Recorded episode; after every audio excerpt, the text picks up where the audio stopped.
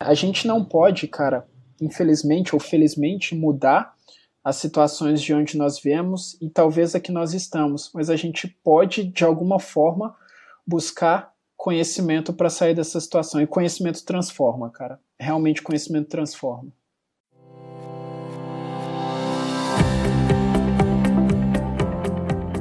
Olá pessoal, bem-vindos a mais um episódio do Notável. É o podcast que a gente tenta trazer aqui pessoas que resolveram ter uma vida extraordinária nesse mundo convencional. E essa história de hoje, cara, é de um, um garoto que eu conheci tem pouco tempo, que eu achei tão fantástico, eu fiquei tão empolgado que eu falei, não, bicho, eu tenho que gravar esse cara no podcast. Seja bem-vindo, Kaique. Se pudesse apresentar para o pessoal. Obrigado, primeiro, muito obrigado a oportunidade. Acho que né, com de forma bem sincera, eu posso afirmar que foi recíproco o prazer em te conhecer, também a gente se aproximar. Bom, sou Kaique, eu tenho 27 anos, eu tenho um negócio de, de, de brownies e uh, eu tento com a minha esposa encantar as pessoas e levar um pouquinho de, de carinho para elas através de doces. O brownie, é verdade que tem o melhor brownie do mundo? Porque assim, é propaganda mesmo, assim, eu não provei ainda, mas todo mundo, meus amigos que compraram, cara, é o melhor brownie do mundo mesmo a gente tem, tem tido muita felicidade em realmente fazer um, um brownie bem gostoso. Eu tento evitar até mesmo para para eu não, não não inflar meu ego demais, mas é, é bem gostoso, sim. Já, já reza uma lenda aqui em São Paulo que ainda não tem nenhum igual, hein? Tem que chegar em Minas daqui a pouco. é assim, o nome é Que Que É Isso Brownie, assim. Nossa, que que é isso que eu tô comendo de tão gostoso que é. Mas me conta aí, cara, de onde que veio, quem que é o Kaique, como é que veio essa história do Kaique, que eu acho legal? Essa do Kaique, assim, cara, vou produzir Brownie, por que que você começou e como é que foi o início da sua história produzindo Brownie? Tá, então a gente tem que, na verdade, voltar uns 15 anos antes, que foi num, num no encontro de, de irmãs da igreja que rolou lá em casa, minha mãe estava organizando, em que elas ensinaram a fazer doces. E aí eu né, era o filho da, da pessoa que estava hospedando, eu fiquei acompanhando ali e ele plantou a sementinha desse meu meu gosto, minha paixão por chocolate. E aí eu comecei a fazer ele bem despretensiosamente, e ao longo dos anos fui brincando, passei por pão de mel, uma, uma série de receitas. Em Mas 2004... não era brownie, né? Não, não era brownie. Ah, Sempre descobriu um, um, uma paixão por doces no geral. Eu só sei fazer uma única receita salgada, então é, meu cardápio não é nem um pouco variado, mas de doces eu gosto bastante. Começou bem jovem, bem, bem jovem. Ele tinha uns 12, 13 anos mais ou menos. Em 2000 e de 2014, na verdade, eu minha mãe me apresentou brownie, eu não conhecia. E eu fui testar uma receita, era uma receita bem famosa até, e deu super errado. Mas eu falei, cara, deve ser muito muito bom, muito ruim, não é possível que eu sou tão ruim assim. Eu fui testar outras receitas, comecei a, a, a pesquisar e, e, a fazer alguns testes e eu acabei chegando na minha receita, mas assim, também só por, por hobby, era um hobby total. Até que em 2018 eu conheci a Daniele e aí nós ficamos noivos, né? Eu, na verdade, nós começamos a namorar, eu falei, eu preciso casar com essa mulher. E Apaixonou à primeira vista. Nossa, literalmente na, na, na, primeira vez que a gente sentou para conversar, e cara, ela me deu um, um, um, balde de água fria, porque eu virei pra ela e falei assim: Ah, você tem namorado? Como é que é? Ela falou assim: Não, e não tenho nenhuma pretensão por agora. E aí eu, eita. E aí um mês depois a gente tava namorando. Com um mês de namoro, nós ficamos noivos. E aí eu falei com ela: Olha, a única coisa que eu tenho para te oferecer é uma batedeira e muita disposição para trabalhar. Você aceita? Ela falou: ah, sim. E aí. Ah... E nessa época você já trabalhava na Uber, né? Você tinha trabalho na Uber sim, no atendimento. Isso, eu já trabalhava no centro de atendimento a motoristas e entregadores parceiros da plataforma, mas o que eu ganhava não era suficiente para a gente custear nosso casamento. E eu falei: eu vou vender brownie. Vou vender brownie para pagar meu casamento. Eu tinha uma, uma graninha reservada, guardada, e eu peguei. O que, que é essa graninha, para as pessoas poderem entender? Quanto que é essa graninha? Mais precisamente, R$ 485,65. Bacana. E eu gastei 480 reais, fiquei com 5,65 na mão. Comprei tudo de insumo, fui para um, um atacadista, comprei farinha de trigo, ovo. E aí, isso no dia 30 de janeiro, né? Teria a posse presidencial. Perdão, 30 de dezembro. Dezembro, isso. 30 de dezembro teria a posse presidencial. Falei, cara, vai ser a oportunidade perfeita para fazer, para levantar recursos para a gente se casar. E aí, então eu comprei tudo de material quando eu cheguei em casa, cara, que eu coloquei em cima da mesa. Tudo. Perdão, mas deu um cagaço. Eu falei, cara, eu tenho que vender. Se não, não tem a possibilidade, não tem a opção de dar errado, porque se der errado eu tô lascado. Tô lascado, como diria Gil do Vigor. e aí, uh, eu, do dia 30, dia 31, né, passei a madrugada inteira fazendo brownie, minha virada de ano foi com farinha de trigo, literalmente. Dia 1 de manhã, embalei correndo e fui para a Esplanada dos Ministérios vender. E sim, cara, parava todo mundo. Quando eu falo todo mundo, é literalmente todo mundo. Tinha alguns fiscais que, por, justamente por conta ali da, da aglomeração, eles indicam onde você pode vender, aonde você não pode. E, cara, eu ofereci para eles, para eles comprarem. Eles falaram, pô, a gente tá fiscalizando. Eu falei, não tem problema não, eu tenho que casar. Teve um outro momento que, que tem, tinham os, os militares da, do exército fazendo a segurança da esplanada e eu vendi para um militar também. Ele falou: Cara, eu estou trabalhando, eu não posso comprar. Eu falei: Meu amigo, não tem absolutamente nenhum problema. É um por três, dois, dois por cinco e, e assim, vamos embora. E no fim do uhum. dia, uh, eu né, havia vendido o suficiente. Né, eu tinha triplicado o valor que eu havia investido e ainda tinha uh, insumo suficiente para fazer mais três vezes mais o que eu já tinha vendido. E aí foi. Daí para frente foi, foi só alegria. Aí você saiu com 1.500 reais no bolso, um monte de ano lá, e você, assim, aí você voltou pra voltando a trabalhar no Uber, mas você falou assim, cara, vou continuar vendendo, você precisava juntar dinheiro pra casar, né? Você continuou vendendo Continuei vendendo todos os dias à noite. Eu chegava em casa, eu fazia brownies. No dia seguinte eu ia trabalhar, e eu trabalhava até por volta de 5 e meia, 6 horas. Então eu saía do, do trabalho, e lá em Brasília tem um terminal central que chama que a gente chama lá de rodoviária do plano piloto. Eu ia para a rodoviária, vendia, vendia dentro do trem, sinal de ônibus, né, no semáforo. Isso todos os dias eu vendia, eu fazia 100 brownies para poder vender e eu não voltava para casa enquanto eu não vendia 100 brownies. O que não significa que acontecia de forma simples, mas o meu, meu comprometimento em vender aquela quantidade por dia era grande porque eu sabia que eu tinha uma meta muito clara para bater, que era juntar dinheiro para o meu casamento. E aí, né, eu vi que, que tinha, tinha alguma coisa ali. E assim, tinha dia que você cortava cagaço, assim, falando de cagaço, pô, não vou vender nada, tem dia que era ruim, que não tinha nada para vender. Como Cara, é teve é? um dia que assim, eu tava já uma hora falando com pessoas nas, nas filas de, lá do, do ponto de ônibus, falando, oferecendo, e ninguém, ninguém comprava. E aí bateu um frio na barriga assim gigante. Eu lembro que eu fui num cantinho lá na, na rodoviária, ajoelhei e comecei a orar. E falei, Senhor, me ajuda, eu preciso vender. O Senhor sabe o motivo que eu estou vendendo, eu não posso voltar para casa com esses brownies. Por favor, me ajuda a vender pelo menos um. Porque se eu vender um, vai me dar ânimo para eu vender mais. E aí eu parei, umas pessoas, e elas compraram mais de um, inclusive, compraram alguns, mas uh, sim, e não foi só uma vez, várias vezes eu achei que eu não ia conseguir. Mas bati a meta. Todos os dias. Nenhum dia você, eu voltei sem bater. E você casou quando? Eu casei em abril. Nós começamos a namorar em novembro, ficamos noivos em dezembro e em abril nos casamos. Legal. E nisso aí você foi transferido para São Paulo, né? Sim, assim. fui transferido para São Paulo. No, um mês antes do casamento, eu me apliquei, para vi uma oportunidade. Já estava acompanhando uh, as vagas né, internas que apareciam da empresa e uma me chamou a atenção e eu participei do processo, essa vaga era em São Paulo. Uh, meu, meu painel foi no dia 18 de abril, que era meu aniversário. No dia 19, nós nos casamos, fomos para a Lua de Mel. Quando a gente voltou da Lua de Mel, tava lá o e-mail na, na caixa de entrada falando que, que tinha sido aprovado no processo. Melhor presente de casamento aí. E aí nos ah, mudamos ah, para São Paulo no dia 30 de maio. E eu comecei Legal. aqui em junho. Legal. E o negócio do Brownie lá em São Paulo, como é que foi? Recomeçou? Deu uma parada? A gente parou completamente. Começou em São Paulo, né? Sim, Sim, o nosso negócio começou aqui e, né, como nós nos mudamos, eu parei completamente, não, não trouxemos o negócio com a gente, mas em um, um determinado dia, a minha forma de agradecer geralmente era fazendo doces. Isso desde a juventude, era a única coisa que eu fazia bem.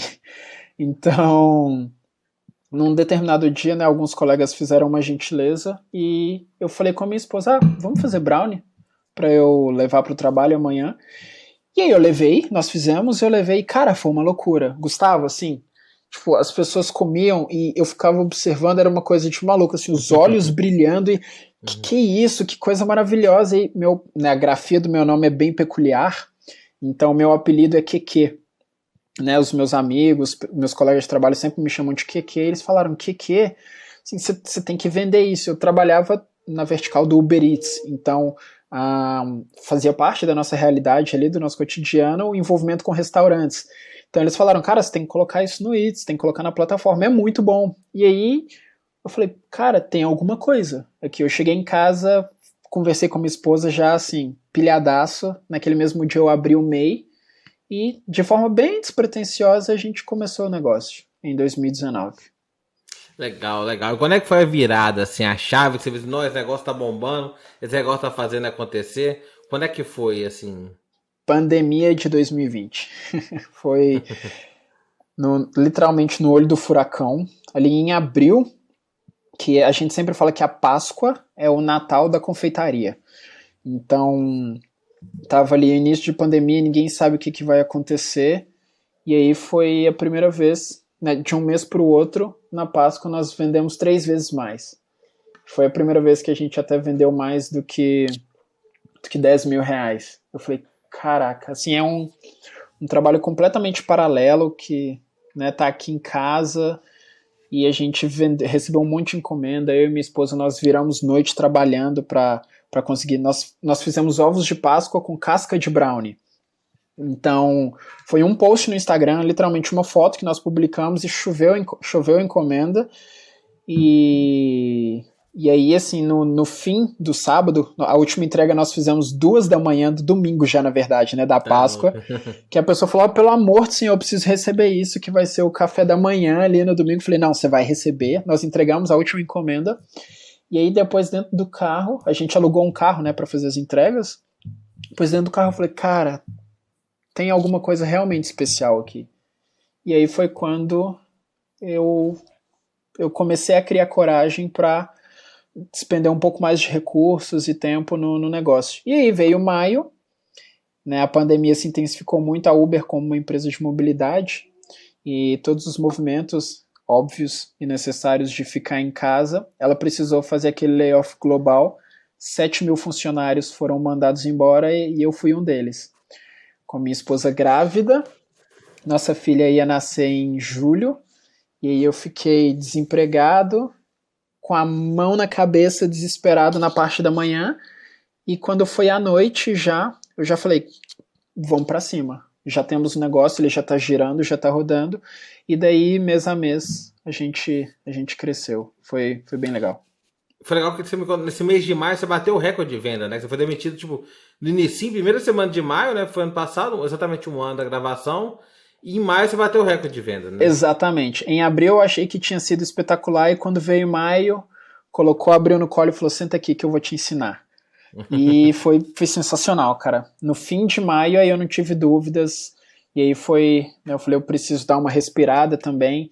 Né? Eu, na época eu havia recebido alguns contatos de algumas empresas, eu agradeci, né, né é, pela oportunidade, mantive portas abertas, mas decidi, pelo menos naquele momento, focar 101% no, no nosso negócio. Até porque ia poder ficar um pouco mais próximo da minha esposa também, nossa filhinha ia nascer ali. E você sabe como é que é, cara? É uma loucura. Eu subestimei demais esse negócio de ter filho. Meu pai do céu. Dá trabalho. Eu tenho muitos filhos, eu trabalho pra caramba. É, assim, e acho interessante, o que eu acho mais legal dessa história é que você montou um projeto paralelo, você montou um side hustle, né? O americano chama de side hustle.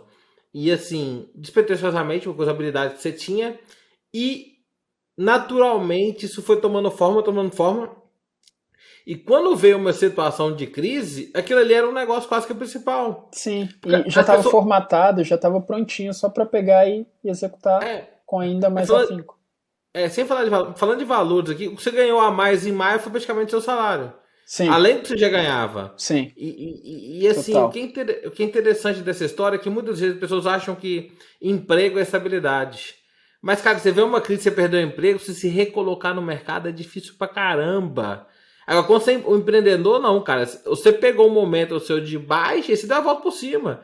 Eu posso dizer que em março do ano passado eu desesperei, mas em maio eu consegui dar a volta por cima. Então a chance de virar a chave às vezes é muito mais fácil que alguém está engessado somente no emprego fixo. Sim, a gente fazia, cara, com muito, muito carinho. Até eu, eu acredito até que por não precisar né, do, do meu negócio, como era ali o nosso projetinho paralelo, era meio que a menina dos olhos, sabe? Então a embalagem, a comunicação, a gente despendia muito amor no produto que a gente fazia. E quando veio a oportunidade né, de, de focar completamente no negócio, a gente já tinha um produto validado, porque a, a gente já tinha conquistado clientes e eles gostavam da forma como a gente se comunicava, do que a gente entregava. E aí, quando realmente veio a pandemia, só não, não desesperei justamente porque o negócio estava ali. E já estava testado, já estava formatado, estava né, a bola na marca do pênalti, era só marcar e partir para o abraço. O que não significa que não teve muito, muita relação, mas. É, e esse negócio é o seu sustento da sua família nesse último ano, né? Tipo assim, Total. Foi a salvação da sua vida e sua família, né? Sua Sim, nos nasceu, últimos 12 meses. Né? É, acho, acho sua história genial e fantástica, é um dos motivos que eu queria colocar aqui. Mas a história do Kaique, pessoal, por mais assim, faturou pra caramba, assim, em termos de valores, 2020, 2021, o negócio arrebentando, bateu recorde na Páscoa desse ano também de vendas, Sim, né? só na, na Páscoa já hum. foi um terço do faturamento do ano passado inteiro, quase. é. E esse negócio basta esquecer. Mas é interessante porque a história do Kaique, na verdade, não começa assim, né? A história do começo. Ela não é genial só por causa do Brownie. Eu quis chamar a atenção do Brownie aqui no início da conversa, para poder trazer outras histórias do Kaique aqui, né? Que vem lá atrás né, com ele se interessando poder estudar inglês, aprender inglês, fazer intercâmbio fora. Conta um pouquinho da sua origem, da sua história, onde você estudou, onde você aprendeu na escola, onde você estudou na escola, né? você me contou isso. É, conta um pouquinho da sua vida pessoal e pro pessoal, bem antes da Uber e do Brownie. Tá, eu sou filho de, de costureira, com muito, muito, muito orgulho. Minha mãe, ela trabalhava todos os dias de seis da manhã à meia-noite todos os dias. Literalmente eu acordava com o barulho da máquina. Meus pais são separados, eles separaram eu tinha quatro meses. E eu acordava com o barulho da máquina de costura e ia dormir com o mesmo barulho da máquina de costura, todos os dias. Eu estudei numa escola pública e o meu pai ele é policial militar, então eu tive a oportunidade de entrar no colégio da polícia militar, mas perdi minha vaga e por displicência ali, não, não, não era dos alunos, definitivamente não era dos alunos mais aplicados.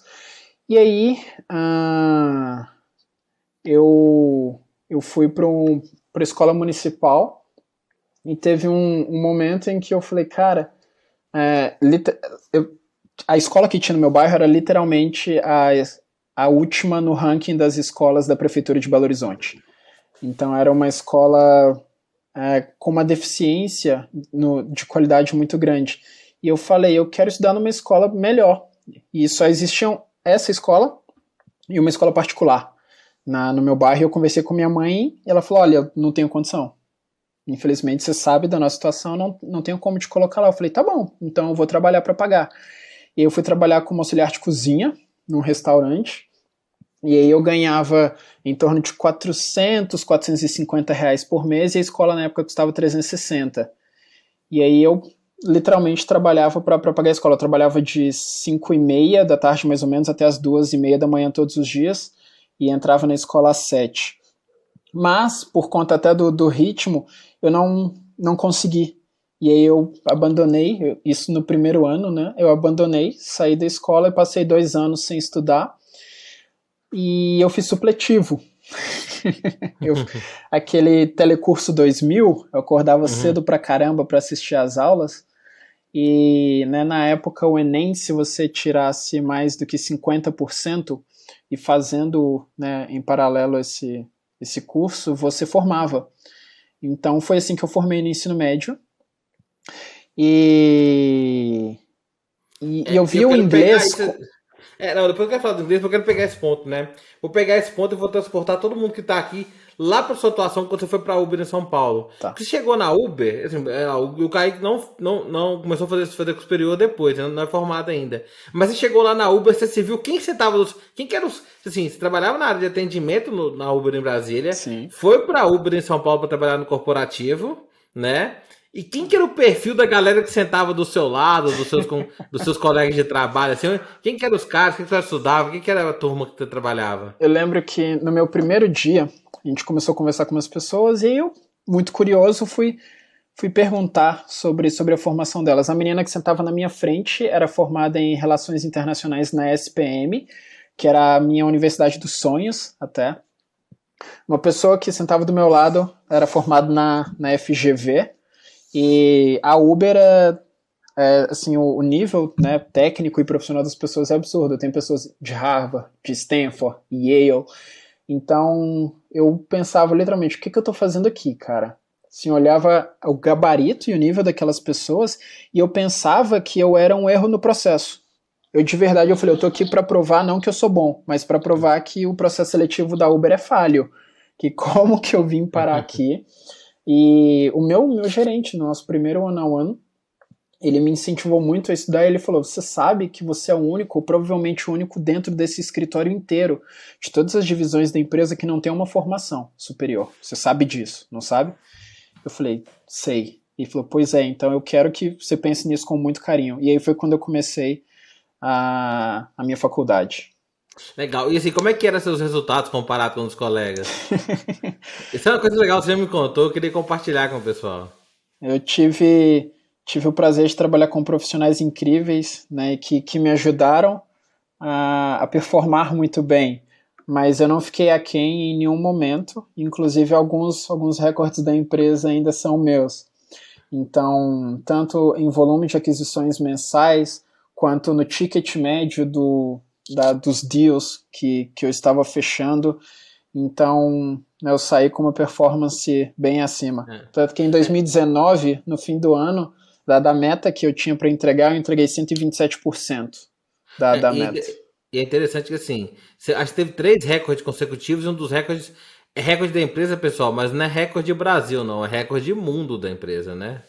É, tem um que, que ninguém, né, até onde eu sei, ninguém bateu até hoje, que existe, é, tem uma taxa que os restaurantes pagam para operar dentro da plataforma e eu consegui 100% dos meus deals foram fechados com, com a melhor negociação possível para a empresa. Então ninguém né, nunca conseguiu, né, no, no nível de, de. no perfil dos restaurantes que nós fechávamos, né, que nós trabalhávamos com, com, com um perfil já de redes e tudo mais, com, com restaurantes mais, mais qualificados, a, até hoje não. Não foi fechado 100% do, das negociações nesse ticket que eu fechei, nesse valor Não, médio. legal. O que eu acho interessante, Kaique, da sua história é que assim. Pô, cara, você chegou lá para competir, cara. Assim, é a mesma coisa assim. Você, você chega lá para poder treinar, no menino chega lá para poder treinar no estádio de futebol né? Vai lá na escolinha, primeira vez, aí chega lá, o cara lá tá com a camisa do Neymar, chuteira da Nike, tudo. E você chegou lá, bicho, com a roupa com o corpo mesmo, com o que tava, e deu baile. Sim, de All-Star, jogando bola de All-Star. É, que chute, pô, sou da época do que chute, é. nem sabe que. É, Sim, eu é, sei. É. Exato. E, cara, o que, que, que você dá de conselho pro pessoal que você vê nessa situação? Que assim, você chega na situação, cara, que tá todo mundo é muito acima de você e, e, e, precisa destacar. O que, você pudesse trazer de ensinamento para essas pessoas, pelo que você passou e você conseguiu superar? Essa história é uma história de superação em todo momento, mas essa para mim eu acho genial. Acho que o, o primeiro ponto é né, para você que está nessa talvez nessa situação de achar que você é menos qualificado do que os seus colegas por um eventual currículo, né, por, por experiência, entender que as suas experiências de vida elas te somam muito. E quando eu digo muito, é muito mesmo. Né? Você, você fala que terapia vale mais do que muito MBA.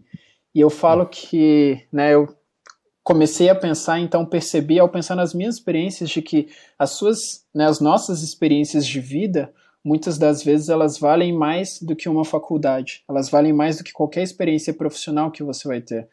Porque uh, eu é, em algumas, como eu estudava no, no colégio militar, eu morava na favela. E eles não gostavam que eu saía com o uniforme do colégio militar de casa. Então eu já me vi em situações, por exemplo, em que eu tinha que passar numa rua e eu estava vendo que eu ia tomar uma surra se eu passasse ali. Eu tinha que pensar muito rápido no que eu tinha que fazer ali na hora para sair daquela situação. Isso né, me ajudou em negociações em que eu era colocado contra, contra a parede com alguns, uh, com alguns restaurantes, eu tinha que pensar muito rápido o que eu ia fazer também.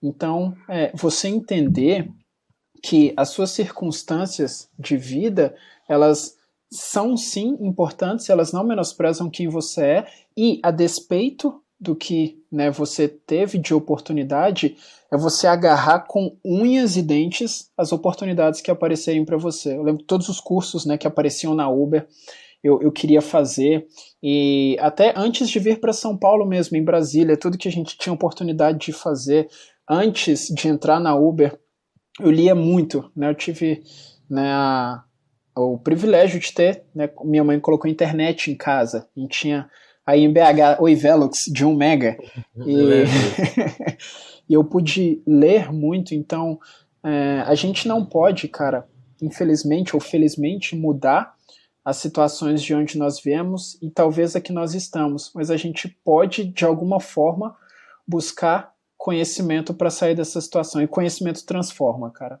Realmente conhecimento transforma. Legal. E voltando lá atrás, como é que é menino que estudou no supletivo, né? Depois atrasado, foi parar nos Estados Unidos, foi estudar inglês, foi aprender, é, foi seguir no mundo, assim, cara, como é que sai? Assim, muita gente fala assim, ah, eu não consigo morar fora, não consigo estudar fora, Você é uma situação vulnerável e foi para fora, e estudou inglês, e aprendeu. Sim. Tem um caso lá dos 100 dólares. Sim eu, eu servi um trabalho missionário e nesse trabalho missionário eu tive a oportunidade de conhecer pessoas de, de outros missionários de, de vários países. E uh, até por conta da. Você tinha quantos anos? Eu tinha 21 anos quando eu saí para fazer o trabalho missionário. Por conta da, dessa minha questão de, de organização e tudo mais, eu tive a oportunidade de ir para o que a gente chamava de escritório, em que nada mais é que é um missionário que tem algumas rotinas administrativas. Então, comecei a tomar conta de vistos, de renovação de vistos de outros missionários, e eu vi uma oportunidade aí, conversei com o líder e falei, cara, eu quero tirar o visto americano. Ele falou, tá, mas a gente não vai pagar para você. Eu falei, beleza, não tem problema. Eu posso ir, quando eu for renovar o visto dos americanos que eu tenho que fazer daqui a algumas semanas, eu posso tentar tirar o meu? E aí o meu líder falou, tá, pode mas a gente não vai pagar nada para você.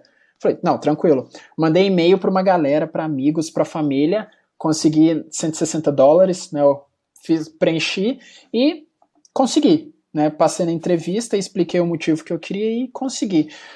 E na, né? Porque eu estou falando da missão, porque um outro missionário americano, eu, nós ficamos muito amigos e quando nós fomos nos, nos despedir, ele me deu um presente. Ele me deu uma nota de 100 dólares. Ele falou, cara, esse é um, é um presente para você. Desculpa, dá um. Não, verdade.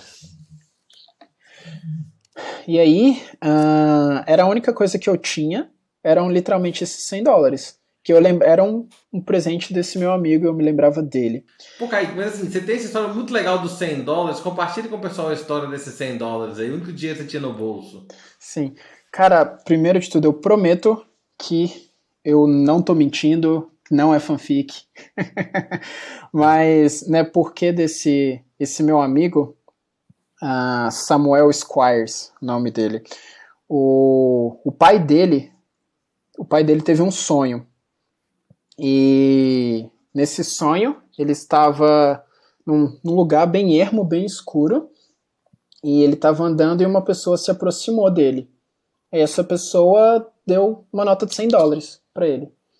E aí ele olhou e falou, né, tá, mas o que que eu vou fazer com isso? E aí a pessoa falou, olha, é seu, mas quando você encontrar a pessoa certa, você dá esses 100 dólares para a pessoa certa. E ele falou, mas como, como que eu vou saber quem para quem que eu devo entregar esses 100 dólares? E aí a pessoa, né, no sonho, virou para ele e falou, você vai saber. Você simplesmente vai saber. E aí ele estava andando, ele né? Tava, ele conta que ele estava andando pelo, pelo local e aí ele passou por uma pessoa e falou, sentiu alguma coisa diferente, falou, nossa, é, é para essa pessoa que, que eu tenho que entregar. Eu tenho certeza absoluta. Ele colocou a mão no bolso, pegou os 100 dólares, deu para aquela pessoa e falou a mesma coisa, sentiu que ele devia falar exatamente a mesma coisa que a pessoa falou com ele. Falou: olha, é, você vai passar por alguém, você vai sentir que você tem que entregar esses, esse, esse dinheiro para aquela pessoa e você vai saber quem é. E aí ele ficou muito bem, ele saiu andando, e aí ele botou a mão no bolso e tinham. Ele sentiu alguma coisa e quando ele retirou a mão do bolso, tinham duas notas de 100 dólares. Então o dinheiro tinha multiplicado. E aí ele né, achou estranho, continuou andando e passou por uma pessoa e sentiu mais uma vez: olha, eu, tenho que entregar esse dinheiro para essa pessoa. Entregou 100, passou por outra, entregou 100. E mais uma vez aconteceu de o que era, né, o que eram duas notas de 100, elas se multiplicaram e viraram quatro notas. E ele andou, fez isso com mais algumas pessoas e ele conta que num dado momento do sonho ele meio que foi transportado por uma colina e ele viu a cidade, né, ele teve uma visão de todas as pessoas. é, ele teve uma visão de todas as pessoas que ele tinha encontrado e que essas pessoas estavam multiplicando o que ele né, havia dado e o que haviam dado a ele. Então, que ele tinha sido um vetor de multiplicação. E aí ele acordou desse sonho e antes do filho dele vir para o Brasil, nesse trabalho missionário, ele deu 100 dólares para o filho dele e falou: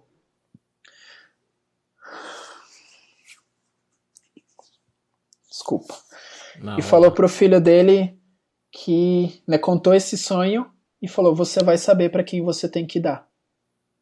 E aconteceu uma situação em que um missionário é, era um missionário eu estava nesse escritório né que eu te falei um missionário argentino estava indo embora para casa e ele teve um problema com mala teve ele ia precisar de pegar um transporte para ir para a cidade dele e esse outro missionário era o responsável pelas finanças. Mas estava acontecendo tanta coisa que ele esqueceu de de dar o dinheiro para esse missionário que estava indo embora. E eu fui lá e resolvi a situação. Ele não me pediu, ele não falou nada, eu só vi que tinha que ser feito, eu fui lá e, e dei e resolvi, coloquei o missionário no táxi, ele foi embora, voltou para casa. E no final do dia ele ficou, meu pai do céu, o, o Elder fulano de tal, eu esqueci de, de resolver a situação e eu falei, fica tranquilo, eu já, eu já resolvi, já resolvi para você.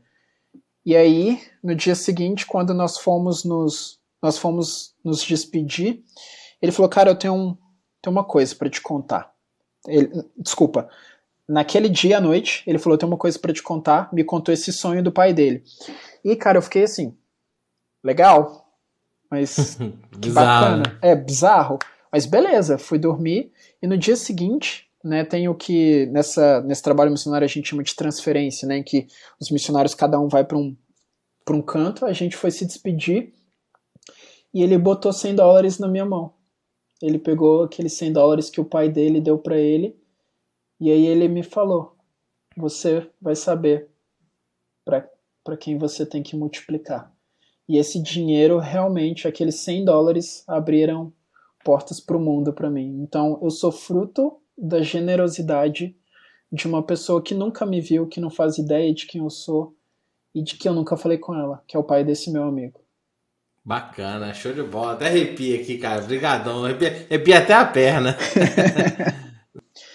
e eu vou, terminei minha missão, completei o meu trabalho missionário e eu voltei para casa. E, cara, eu via as pessoas falando inglês, eu via os missionários conversando inglês, eu ficava maluco. Falava, eu quero entender o que as pessoas estão falando, eu quero me comunicar. Teve uma situação, eu participei de uma campus party em 2014, em que eu né, fazia parte da comunidade da Mozilla Brasil, e tinha uma galera conversando em inglês. E eu fiquei, assim, aquele menino bobo, sabe? Olhando todo mundo conversar. Uhum. Gustavo, eu não entendia nada do que eles estavam falando. Mas eu achei genial, eu achei muito legal. Eu falei, eu quero aprender esse idioma.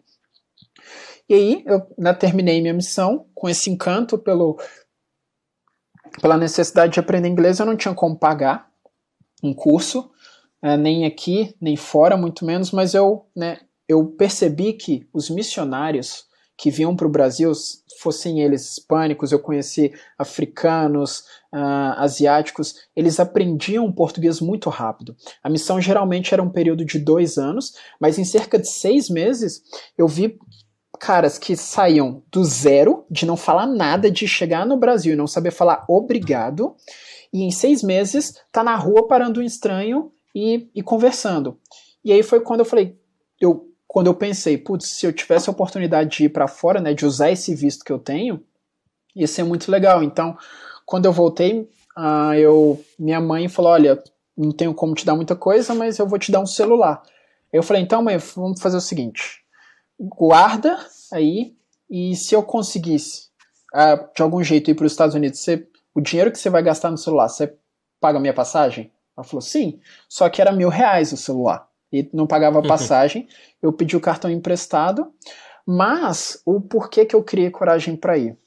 Eu pesquisei várias escolas de inglês para não falantes de inglês, né, de, de inglês para estrangeiros, e por né, trabalhar com, com design, por fazia sites e tudo mais, eu escrevi para uma escola que tinha um site muito feio, cara. O site deles era muito feio e, e, os posts no Instagram eram muito espaçados, não, não seguiam uma identidade. E aí eu falei, escrevi para eles e falei: olha, uh, eu observei que, que, que, a identidade de vocês ela tem oportunidade de melhora, o site de vocês, a experiência não está muito legal, então eu queria fazer uma oferta. Eu queria saber se eu posso estudar aí com vocês. Vocês não precisam me matricular formalmente, não precisa me dar material, não dá nada. Eu só quero ter uma mesa para eu entrar na sala e estudar. E ficar observando a aula e poder participar da aula. E em troca, eu reformulo toda a identidade de vocês e é, desenvolvo um novo site para vocês. E para minha surpresa, me responde um cara com, em português, que o diretor da escola era um brasileiro. E aí, ele falou: Cara, me liga. Ele me deu o telefone dele. Eu liguei para ele, a gente começou a conversar. E esse ele me achou maluco. Ele falou, né, como que você quer vir sem nada mesmo? Eu falei, não com nada. Eu tenho uma coisa que é muito importante, que é vontade. Eu tenho desejo de aprender. E você me dá essa oportunidade? E aí foi quando ele falou, não só te dou essa oportunidade, como você pode morar na minha casa. Você pode morar comigo, uhum. com a minha família, você não vai pagar transporte, não vai pagar moradia, não vai pagar nem alimentação. Você come da minha comida. E você mora com a gente e vai todos os dias com a gente para a escola. E aí eu falei, fechou. É isso. Consegui cartões emprestados, comprei a passagem, fui para os Estados Unidos com 100 dólares no bolso. Qual cidade que era? Eu fui para Salt Lake City, Utah. Ah, pô, legal, legal pra caralho. Sim, no oeste americano. Eu era louco para conhecer neve. Então, putz, foi uma baita oportunidade. Essa escola, na verdade, ficava em Provo. Né? Eu cheguei em Salt Lake, mas fui para Provo, que é uma cidade a uma hora de Salt Lake. Legal. E, e, contando assim, cara, como é que é essa história? Assim, muito legal essa história, assim, uma coisa que eu falo muito com as pessoas. Vale mais a pena você investir financeiramente em seis meses de intercâmbio do que dez anos de cursinho Cara, inglês. total, total, total, total. Porque uhum. lá não tinha a opção de. Se eu falasse português, as pessoas iam olhar para mim. Ah. E, e, e, o inglês que você aprende no intercâmbio é o inglês real. Então, eu lembro de uma de uma vez que eu fui num, num posto, né, numa lojinha de conveniência, fui comprar alguma coisa para comer, e aí eu falei aquele lindo ah, tenha um bom dia, e aí a pessoa me respondeu, have a good one. E eu, tenha um bom um? Eu, que, que? Assim, eu entendi as palavras do que ele disse, mas não fez sentido nenhum. E aí eu fui entender o contexto, eu fui entender como que o inglês era construído, o porquê das expressões. Então, assim, é muito mais rico. É uma experiência, cara, muito, muito mais profunda, de verdade, como você falou, do que ter muitos anos de, de cursinho. Até porque a grana que você vai gastar no final das contas é a mesma. É, e é legal você falar que você virou professor de inglês depois, não foi? Uma coisa Sim. Assim? Sim, quando eu voltei dos Estados Unidos, eu assim não tinha, eu voltei, fui morar numa numa república com, com amigos da, da igreja e eu estava procurando emprego e tinha uma, uma escola de inglês, a qual eu sou muito grato, Klein Idiomas, lá no, fica no, no bairro chama Sudoeste, em Brasília. E aí, ah, eu, eles estavam com uma vaga de professor e eu fui lá e falei, ah, acho que eu, que eu posso dar aula. Nós conversamos, eu comecei a dar aula de inglês e isso fez com que eu me desenvolvesse ainda mais porque eu tinha que estudar muito também para poder ensinar e eu estava ganhando para praticar inglês. Então eu ganhava para ficar uma hora, uma hora e meia, duas horas falando inglês. E aí eu tive várias Legal. classes e como brincava muito, eu acabei tendo umas 15 classes mais ou menos que eu dava aula. Você morou quanto tempo nos Estados Unidos, Kaique? Seis meses, exatamente seis meses. Seis meses né? Sim. Fantástico, fantástico. Você chegou a trabalhar lá, fazer algum trabalho além do da escola, algum tipo de renda? Fiz, eu trabalhei em construção. E ah, a história, assim, até parece muito romântica, né, quando a gente, uhum. quando a gente conta, mas lá eu, assim, eu realmente fui com 100 pratas no bolso, cara. E eu precisava, é, depois de um tempo, eu quis ter um pouco mais de autonomia, eu queria comprar um carro, eu saí da casa dessa, dessa pessoa que me recebeu tão bem lá e eu comecei a trabalhar fazendo piso, fazendo uma outra palavra que eu não conhecia, drought, que é rejunte. Então eu virei uhum. especialista uhum. em pisos. E mais uma coisa, né? A gente acha que, que as experiências, que as coisas que nós fazemos na vida, elas não têm correlação alguma. Eu sempre fui muito Uh, por conta desses trabalhos de design, essas coisas que eu fiz, muito detalhista, muito preocupado com detalhes, com, com acabamento, com qualidade dos serviços que eu fazia, e isso fez com que eu ganhasse mais casas para fazer do que outras pessoas nos Estados Unidos por conta da qualidade de piso que eu entregava. Então eu acabei fazendo uma grana bem legal, estudava no período do dia e ia fazer piso no restante legal, assim, Kaique, acho essa história fantástica. Pra quem tá acompanhando aí, o Kaique foi chamado para voltar pra Uber agora, né? Você vê assim, o profissional. O cara, o cara que é bom profissional, o cara tem portas abertas para voltar.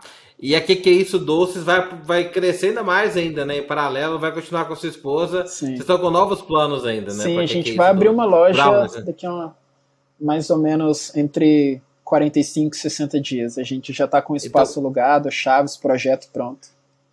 Então, quando sair o podcast, provavelmente vamos marcar para sair aqui na, na semana de inauguração da loja. Onde é que é a loja? Faz o pitch aí da loja. Onde que é a loja? Tá, a, que... a, loja ela fica no bairro Vila Mascote, aqui em São Paulo, na Rua Palestina, número 419. Vai ser um ponto pequenininho, bem aconchegante, bem gostoso, porque nós queremos que as pessoas tenham uma, uma experiência íntima com a gente. Né? A gente está fazendo algo bem, bem intimista mesmo. E é, acima de tudo, que elas saiam de lá mais felizes do que elas entraram. Então a gente acredita que, que a vida ela pode realmente ser um pouquinho mais, mais doce, não só no sentido de, evidentemente, ali do, do chocolate, mas uhum. a gente acredita que ao né, levar um pouco do nosso carinho, as pessoas elas conseguem sentir isso pelo produto que a gente está fazendo. Legal. E assim, quem quiser comprar o brownie, compra o brownie no iFood, no Uber Eats, só precisar Uber Eats, né? Não compra no iFood não, né? Uber Eats, é... porque que é isso, doces, né? E, cara, se for pegando a sua história, assim, você tá com uma filhinha, né, de... Nove meses. Tá com nove meses, né? Cara, quais são os aprendizados que você teve na sua vida que você gostaria de passar para ela e passar para essas pessoas que estão ouvindo aqui, cara, que às vezes tá meio perdido na carreira, não sabe para onde crescer, para onde evoluir. Eu acho a história muito bacana, que é uma história de crescimento. Você conhece o conceito de antifrágil sim, do Nassim Taleb? Sim. É uma história antifrágil, né? Que assim, cara, todas as agilidades que você teve na vida você tornou em fortalezas para você ficar mais forte e melhor. E o que, você pode, que você gostaria de passar para as pessoas? Ah, a sua fragilidade não te torna menos especial do que ninguém. As minhas fragilidades, né, os meus desafios eu tenho demais e todos os dias, né, eu tento matar um leão e você perguntou o que eu ensinaria para minha filha. Acho que o principal ponto, né, o que o que eu mais direi para ela é que as dificuldades que ela tem, na verdade, são oportunidades para ela se desenvolver, né, de que as fragilidades que nós temos, elas são oportunidades de, de melhoria. E para quem eventualmente está perdido na carreira, para quem não sabe para onde ir, que passo que vai dar, o que que, que que vai fazer, tá tudo bem.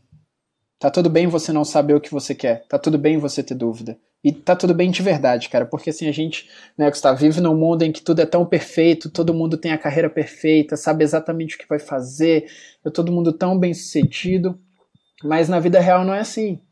Então, na vida real, a gente tem fantasmas, a gente tem medos, a gente sente muitas vezes que a gente não consegue fazer, mas uh, abraçar aquelas pequenas oportunidades que aparecem na sua frente e né, um lema que eu aprendi na, nesse serviço missionário que eu fiz e que também foi transformador na minha vida é o de pequenas vitórias a cada dia, que são pequenas conquistas. Né? Geralmente nós temos projetos gigantescos, mas transforma esses projetos em metas alcançáveis e essas metas alcançáveis ali em pequenas, pequenos aspectos dentro do seu dia e, e os trabalhe. Né? E realmente essas pequenas conquistas, num todo, no final, quando você vê a obra como um todo, cada pontinho, cada pincelada que, que é dada no quadro, que eventualmente parece não ter conexão nenhuma uma com a outra, elas formam uma pintura muito bela, cara. E a nossa vida é isso. São borrões, muitas vezes, são pinceladas mais fortes do que elas devem, mas a gente se torna uma peça única no final. E entender que você é muito especial por ser quem você é. E você sabe, cara, que o nome desse podcast é notável e é minha busca por um significado dessa palavra. Então, gostaria de te perguntar o que, que é uma, o que, que é uma pessoa ser notável para você? Qual é a sua definição de uma pessoa notável? Para mim, notável é alguém que consegue uh, utilizar os recursos que tem para fazer algo mais esperar, para fazer algo um pouco mais do que seria possível com aquela ferramenta. Uma mãe que tem uma asinha de frango e consegue dividir aquilo para três filhos é uma pessoa notável. Então, para mim, né, acho que é isso. É você, a despeito dos recursos que você tem, é aquela pessoa que consegue multiplicar o que ela tem e fazer com que aquilo né, seja seja uma ferramenta para alcançar ainda mais do que seria inicialmente possível. show de bola, Caio. Eu queria dizer que eu te, cara, eu te conheci tem pouco tempo. Desde a primeira vez que você interagiu comigo, eu falei, cara, esse é um cara especial. Então gostaria de registrar aqui que eu te achei um cara notável desde o nosso primeiro contato. E acho que é uma história notável de vitórias que muita gente precisa ouvir essa história. Tá? Então, brigadão por disponibilizar seu tempo para poder compartilhar para mais gente poder ouvir. Obrigado de coração. Sucesso. Eu acho que não vou ouvir falar muito desse cara ainda, viu? E da que que é isso, Brownies. É... Brigadão. Obrigado pela oportunidade, Gustavo. Tem sido um prazer muito grande. Ah essa troca com você. Você é uma enciclopédia humana, não sei como que você consegue ter tanta referência na cabeça. E obrigado, obrigado de verdade pelo espaço, pela oportunidade. E estou super aberto, em especial, né, caso alguém ache que está com alguma dúvida, com, com alguma coisa, estou super aberto aí para trocar uma ideia, para dar conselho, para ouvir também. Acho que. Ó, essa é a segunda vez que eu faço algo com o Kaique. A gente se conhece em menos de um mês e já tô planejando a terceira já. Então, assim, procura o cara, o cara é bruto. Então, pessoal, queria agradecer todo mundo aqui. Não deixe de assinar nosso canal, ativa o sininho aí, compartilhe com os amigos. Você tem aquele amigo seu que tá perdido, que não sabe o que fazer, que tá cheio das desculpas, cara. A história do Kaique é pra ele, bicho. Tem desculpa não. O cara saiu aqui, bicho, BH, aqui, viajou o mundo, fez acontecer Tra trabalha nas maiores empresas do mundo e tem uma empresa mega lucrativa de doce, cara. Não tem desculpas. Beleza? Obrigadão, pessoal, e até o próximo episódio.